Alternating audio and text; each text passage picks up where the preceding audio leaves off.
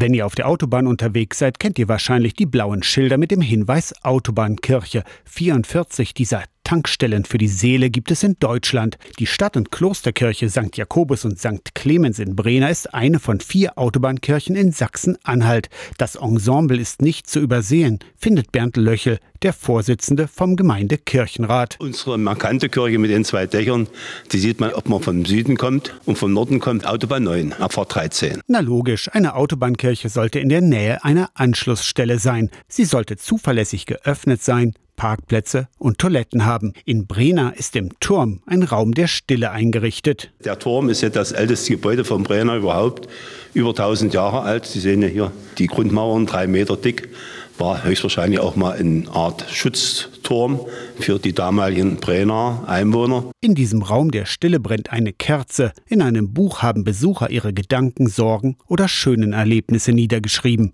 Vor über 500 Jahren Damals gab es in Brena noch keine Autobahn, dafür aber ein Kloster, hat Katharina von Bora, später dann Martin Luthers Ehefrau und seine Managerin in Brena gelebt. Es ist so dokumentiert, dass Katharina von Bora als Halbweise, als Vier- bis Fünfjährige in das Kloster von Brena gekommen ist und hier fünf Jahre eine Grundausbildung erhalten hat. Martin Luther selbst war nachgewiesenermaßen übrigens erst nach seinem Tod in Brena, als der Sarg von Eisleben über Halle, Brena und Bitterfeld nach Wittenberg überführt wurde.